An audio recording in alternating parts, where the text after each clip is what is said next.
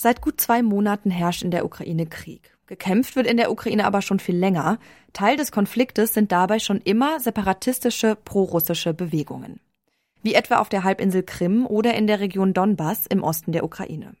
Doch nicht nur dort, sondern auf dem gesamten Gebiet der ehemaligen Sowjetunion gibt es immer wieder separatistische Bewegungen. Und die haben ihren Ursprung meist in den 90er Jahren, also in der Zeit nach dem Zerfall der UdSSR. Wie es zu den Bewegungen kam, wer daran beteiligt war und warum und mit welchen Mitteln gekämpft wurde. Das schauen wir uns anhand von zwei Beispielen in dieser Folge des Forschungsquartetts mal genauer an. Ich bin Amelie Berbot, schön, dass ihr dabei seid. Das Forschungsquartett in Kooperation mit dem Leibniz Institut für Geschichte und Kultur des östlichen Europa. Postsowjetische Territorialkonflikte und ihre Akteurinnen. Das ist das Forschungsthema von Jan Zofka vom Leibniz-Institut für Geschichte und Kultur des östlichen Europas GBZU in Leipzig. Mit zwei separatistischen Bewegungen hat er sich ganz besonders beschäftigt, eine auf dem Gebiet der Republik Moldau und die andere auf der Krim. Denn diese beiden Bewegungen, die beginnen sehr ähnlich, verlaufen dann aber ganz schön unterschiedlich. Sowohl was die Beteiligten angeht, als auch die Art und Weise. Mehr dazu kann mir meine Kollegin Charlotte Müller sagen. Sie hat mit Jan Zofka gesprochen. Hallo Charlotte. Hallo Amelie. Zum Einstieg. Die Sowjetunion, die gibt es jetzt schon seit gut 30 Jahren nicht mehr. Und nach ihrem Ende sind 15 unabhängige Staaten aus ihr hervorgegangen. Aber in einigen Gebieten der ehemaligen Sowjetunion wird heute immer noch um Territorien und deren Zugehörigkeit gestritten, richtig? Ja, genau. Von diesen 15 neuen Staaten haben sich nämlich in den 90ern einige staatsähnliche Gebiete abgespalten, die ihre eigene Unabhängigkeit erklärt haben, aber so nicht von der internationalen Gemeinschaft anerkannt werden. Dazu gehört zum Beispiel die selbst erklärte Republik Bergkarabach in Aserbaidschan, wo ja 2020 wieder ein Krieg ausgebrochen ist. In Georgien gibt es auch zwei autonome Republiken, die sich als unabhängig von ihrem Mutterstaat erklärt haben. Und in der Republik Moldau hat sich die Republik Transnistrien abgespalten. Und auf der Krim gab es, wie du auch schon gesagt hast, schon vor 2014 separatistische Bewegungen. Da würde ich jetzt gerne nochmal einhaken. Was sind denn separatistische Bewegungen eigentlich genau? Also unter Separatismus versteht man erstmal die politische Absicht eines Teils der Bevölkerung, sich von einem Staatsverband zu lösen und einen eigenen Staat zu gründen oder sich einem anderen Staat anzugliedern. Und der Begriff Bewegung zählt eben auf eine Mobilisierung von Menschen ab, die zum Beispiel die Abspaltung von diesem Staat auch unterstützen. Und so eine separatistische Bewegung, die kann man aber nicht mit einer sozialen Bewegung vergleichen. Zum Beispiel, wenn es um Atomkraft geht und man eine bestehende Struktur aufbrechen will. Separatistische Bewegungen bauen vielmehr auf alten Strukturen auf. Und das hat mir auch Jan Zofka erklärt. Also vor allem Teile von zerfallenden Staatsapparaten sind grundsätzlich bei separatistischen Bewegungen drin. Entweder Leute, die vorher zu dem zentralen Staatsapparat gehört haben oder Dinge, die aufgebaut werden, die Staatsapparats ähnlich sind. Und das ist natürlich bei sozialen Bewegungen nicht der Fall. Tja, und dieser zerfallende Staatsapparat, das ist eben die Sowjetunion unter Dominanz der sogenannten russischen Sowjetrepublik. Die separatistischen Bewegungen, über die wir heute sprechen wollen, sind außerdem pro-russisch. Das heißt nicht, dass die Leute zwangsläufig alle für den Anschluss an Russland sind. Sie wollen ja unabhängig sein, aber sie sind eben für eine enge Verbindung zu Russland und berufen sich zum Beispiel auf die Sprache oder auch auf Strukturen aus der Sowjetunion, die sie weiter nutzen wollen. Und diese Bewegungen gingen meistens ja so in den 90ern los, nach dem Zerfall der Sowjetunion. Ich vermute jetzt mal, weil da eben diese ja, Staatenunion auseinandergefallen ist und es da ja auch super viel Unsicherheit gab damals, oder? Ja, so ungefähr. Es hat verschiedene Gründe für die einzelnen Bewegungen gegeben. Und wie du jetzt auch schon gesagt hast, sind die Mobilisierungen ziemlich unterschiedlich ausgefallen, weil zum Beispiel auch ganz unterschiedliche soziale Hintergründe da eine Rolle gespielt haben. Aber du hast schon recht, ganz allgemein hat der Zerfall der Sowjetunion 1990, 91 einfach eine ganz große Veränderung mit sich gebracht. Als sich der Zerfall schon angekündigt hat, wurden noch Reformen wie die sogenannte Perestroika eingeführt und die sollte die wirtschaftliche und soziale Situation verbessern, aber das hat am Ende gar nicht mehr viel gebracht. Dann ist das zentralistische Führungssystem auseinandergebrochen und die Staaten der Sowjetunion wurden ihm unabhängig. Und die ganzen Veränderungen, die das mit sich gebracht hat, waren sozusagen die Ausgangslage für die separatistischen Bewegungen, hat mir Janzowka erklärt. Diese Bewegungen, ich denke, die sind grundsätzlich sozusagen in diesen Perestroika, Sowjetunions Dezentralisierung und dann Zerfall äh, der Sowjetunion eingebaut in allen sowjetischen Regionen haben Leute sich Gedanken gemacht, was für einen Status soll unsere Region jetzt haben. Nicht überall haben sich Leute Gedanken gemacht, wo soll die dazugehören, aber sozusagen, dass da jetzt eine Neuordnung passiert, ist überall der Fall. Ist ja klar, das äh, war ja eine ziemlich krasse Veränderung. Erst hatte man die Sowjetunion, wo es dann ja schon einzelne Republiken gab, aber faktisch war es ja eben ein Einheitsstaat unter russischer Dominanz. Ähm, ja, welche Rolle spielt denn überhaupt Nationalität oder ethnische Zugehörigkeit bei den separatistischen Bewegungen? Weil ich würde jetzt einfach mal vermuten, dass dann da vor allem Menschen russischer Abstammung irgendwie beteiligt sind oder waren. Hm, das könnte man denken, aber so war es tatsächlich nicht. Und dafür noch mal ganz kurz eine Einordnung. In der Sowjetunion waren die einzelnen Nationalitäten sehr wichtig. Stalins Devise war so national in der Form und sozialistisch im Inhalt. Und die Unterschiede, was Sprache, Kultur und Geschichte der verschiedenen Nationalitäten anging, wurden weiterhin ganz stark betont. Zu dieser Politik könnte man jetzt noch mal eine ganze eigene Folge machen, aber das Interessante für uns ist, die Nationalität oder auch Zugehörigkeit zu einer ethnischen Gruppe hat bei den separatistischen Bewegungen gar keine so große Rolle gespielt. Also die Leute, die diese separatistischen Bewegungen mitgetragen haben, kann man nicht kollektiv einer Nationalität zuordnen.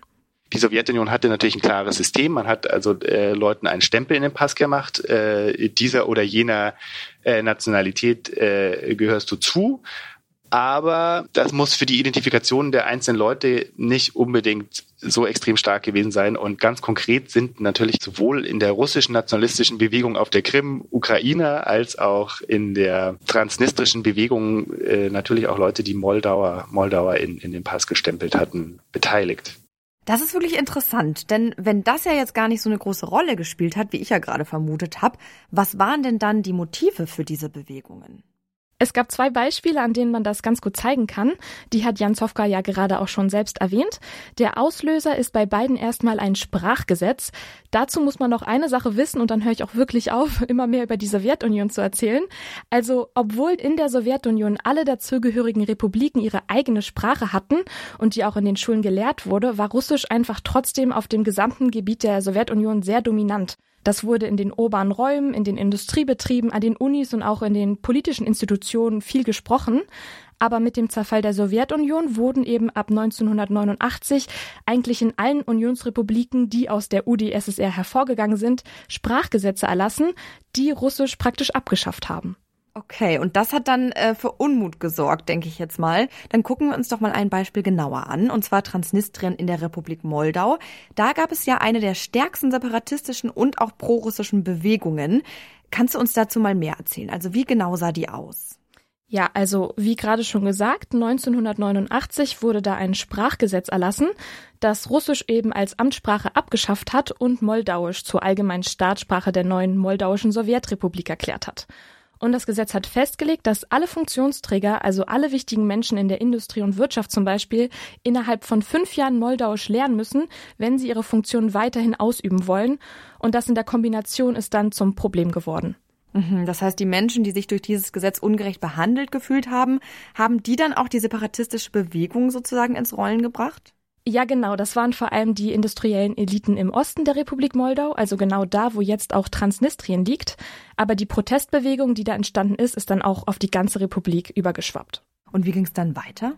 In vielen Betrieben haben die Direktoren die ArbeiterInnen zum Streik aufgefordert und in mehreren Städten wurden Referenda für die Autonomie abgehalten. Und als Transnistrien dann 1990 seine Autonomie erklärt hat, ist der Konflikt mit der Zentralregierung eskaliert. Dann gab es mehrere Monate lang militärische Auseinandersetzungen, also Krieg, bis ein Waffenstillstand vereinbart wurde. Und tatsächlich existiert Transnistrien noch heute mit eigener Regierung und wird aber international nicht anerkannt. Und wenn es jetzt richtige kriegerische Auseinandersetzungen gegeben hat, dann können ja eigentlich nicht nur die Eliten was gegen das Sprachgesetz gehabt haben, oder? Also sowas muss ja auch von Menschen mitgetragen werden. Wer war denn da noch dran beteiligt? Hm, das war tatsächlich auch eine Kernfrage von Jan Zofka, also welche sozialen Gruppen da eigentlich mitgemacht haben und warum. Und ich habe ja gerade schon kurz von den Streiks der ArbeiterInnen gesprochen und die spielen da eine ganz zentrale Rolle. Da gibt es sozusagen industrielle Eliten, die wollen ihren Besitzstand wahren, die wollen ihre Fabriken weiterlaufen, die unterstehen zum Teil äh, direkt äh, den Industrieministerien in Moskau. Das heißt, sie wollen sozusagen ihre Struktur erhalten. Ähm, aber warum ist es jetzt für die, für die Arbeiterinnen in diesen Fabriken eigentlich so attraktiv. Und da ähm, gibt es mehrere Bindekräfte sozusagen. Das ist zum einen die, dass diese Industriebetriebe auch eine umfassende Versorgungsfunktion übernommen haben. Also die hatten Wohnungsbau, äh, Urlaubsressorts, die Renten waren da dran. und die Betriebsleitungen sitzen da sozusagen drauf. Und äh, auch im gesamtlokalen Spektrum äh, haben, verwalten die sozusagen eine Menge Ressourcen, die, die vielleicht in anderen Systemen unter kommunaler Obhut waren. Und deswegen ist sozusagen die Frage, äh, bin ich bei in so einem Betrieb drin oder bin ich draußen, ist sehr wichtig. Also die ArbeiterInnen haben die Bewegung mitgetragen, weil sie an die Betriebe gebunden waren und auch einfach abhängig von ihnen waren. Was man auch nicht vergessen darf, ist die schwere Wirtschaftskrise zu der Zeit. Den Leuten ging es einfach nicht gut und in einem Betrieb zu sein und da mitzumachen, hieß auch einfach, sich weiter mit Lebensmitteln versorgen zu können. Also mit anderen Worten, in diesen Industriebetrieben wurden die Menschen für diese separatistischen Bewegungen rekrutiert. Ja, das zeigt ja, dass auf jeden Fall nochmal ganz andere Motive im Vordergrund standen als jetzt nur eine ethnische Zusammengehörigkeit. Lass uns doch nochmal auf die Krim schauen. Ähm, das zweite Beispiel. Die separatistische Bewegung dort, die hat Jan Zofka sich ja auch angeschaut. Und da war, glaube ich, der Auslöser ähnlich. Die ist aber dann doch ganz anders abgelaufen, oder? Genau, zu so einer kriegerischen Auseinandersetzung wie in der Republik Moldau ist es auf der Krim nicht gekommen, einfach auch, weil da eine ganz andere soziale Gruppe dran beteiligt war oder soziale Gruppen. Ähm, dazu gleich nochmal mehr, aber vorweg, auch da war der Auslöser wieder dieses Sprachgesetz, von dem wir ja schon gesprochen haben. Also auf der Krim wie auch im Rest der Ukraine wurde 1989 von der Republikführung dann Ukrainisch als einzige Staatssprache eingeführt und das, obwohl die Mehrheit da gar nicht ukrainisch war. Okay, ich vermute mal, auch da waren die Leute dann erstmal nicht so glücklich darüber. Jetzt hast du aber gesagt, dass dort andere soziale Gruppen beteiligt waren. Welche waren das denn? Das erklärt hier Jan Zofka ganz gut. Da findet man eben eine Koalition von tendenziell eher akademisch gebildeten politischen Aktivisten, von einem Afghanistan-Veteranenverband und Kleinunternehmen, die eben äh, Unternehmern, die nicht aus diesen alten sowjetischen Strukturen kommen, wie das in Transnistrien der Fall ist, sondern die in dieser Transformationszeit äh, mit den neuen Möglichkeiten wirtschaftliche Aktivitäten betreiben. Also das heißt, auf der einen Seite waren das auf der Krim intellektuelle und politische Aktivistinnen und auf der anderen Seite auch Unternehmer, die weiter Handel mit Russland betreiben wollten, die die prorussische separatistische Bewegung ausgemacht haben. Aber auch hier sieht man, die Teilhabe war eigentlich keine Frage der Nationalität oder ethnischer Gruppen und auch die Protestformen waren ja eben ganz anders. Was waren das dann für Protestformen? Du hast gesagt, nicht so kriegerisch? Ja, genau. Also es gab natürlich auch Proteste gegen den aufkommenden ukrainischen Nationalismus und dieses Sprachgesetz, aber mehr in Form von Hungerstreiks und Demonstrationen. Also diese Gegenmobilisierung, die wir da auf der Krim sehen konnten, war bei weitem nicht so groß und gewaltvoll wie in der Republik Moldau. Und wie ging es dann dort weiter? Also was hat die Bewegung dort erreicht? Die Bewegung hat es tatsächlich geschafft, die Krim zu einer autonomen Republik in der Ukraine zu machen. Allerdings hat das nur für einen kurzen Zeitraum funktioniert. Ähm, die BefürworterInnen der separatistischen Bewegung konnten ihren Kandidaten für die pro-russländische Bewegung 1994 mit einer großen Mehrheit zum Präsidenten wählen. Aber dann ist es nicht zu einer Abspaltung von der Ukraine gekommen, weil sich die prorussischen politischen Aufsteiger intern total zerstritten und zersplittert haben. Und deswegen musste die Regierung, die sie gestellt hatten, auch wieder abdanken. Also letztendlich haben die internen Konflikte dazu geführt, dass die prorussische separatistische Bewegung sich politisch selbst marginalisiert hat. Okay, also in den 90ern kein Erfolg, sage ich jetzt mal, aber es war ja nicht so ganz vorbei, weil wir wissen ja jetzt heute, wenn wir von der Krim sprechen und von prorussischen Bewegungen dort, dann muss man natürlich auch die Annexion der Krim erwähnen durch Russland 2014. Da waren ja einige BewohnerInnen auch sehr stark pro Russland. Da gibt es auch bestimmten Zusammenhang, oder? Ja, also Jan Zofke hat mir gesagt, dass die Reste der Bewegung als lokale Strukturen natürlich weiter bestanden und ihren Teil auch zu den Entwicklungen 2014 beigetragen haben. Über die Annexion der Krim könnte man jetzt auch noch mal eine ganze Folge lang reden, deswegen nur ganz kurz.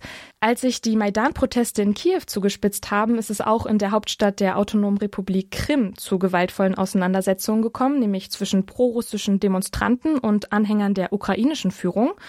Dann wurde das Parlament der Krim besetzt und die Partei Russische Einheit, die Jahre davor nur eine marginale Rolle gespielt hat, wurde dann plötzlich zur Regierungspartei auf der Krim. Und der Name Russische Einheit sagt eigentlich auch schon alles zu den Zielen dieser Partei. Und dann kam eben noch das Referendum, bei dem die Mehrheit für den Anschluss an Russland gestimmt hat.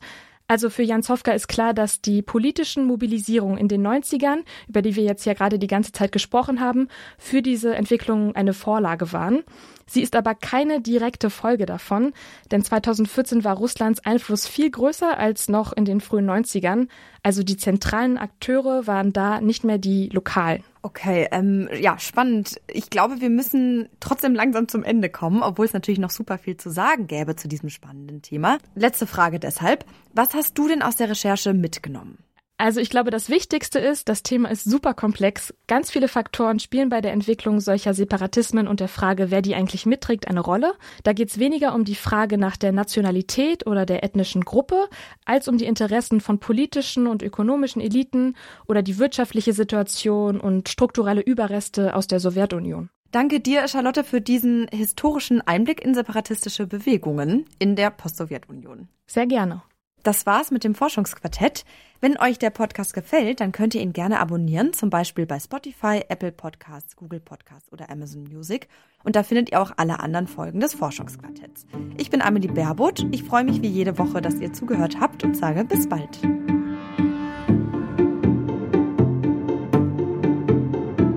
Das Forschungsquartett in Kooperation mit dem Leibniz Institut für Geschichte und Kultur des östlichen Europa.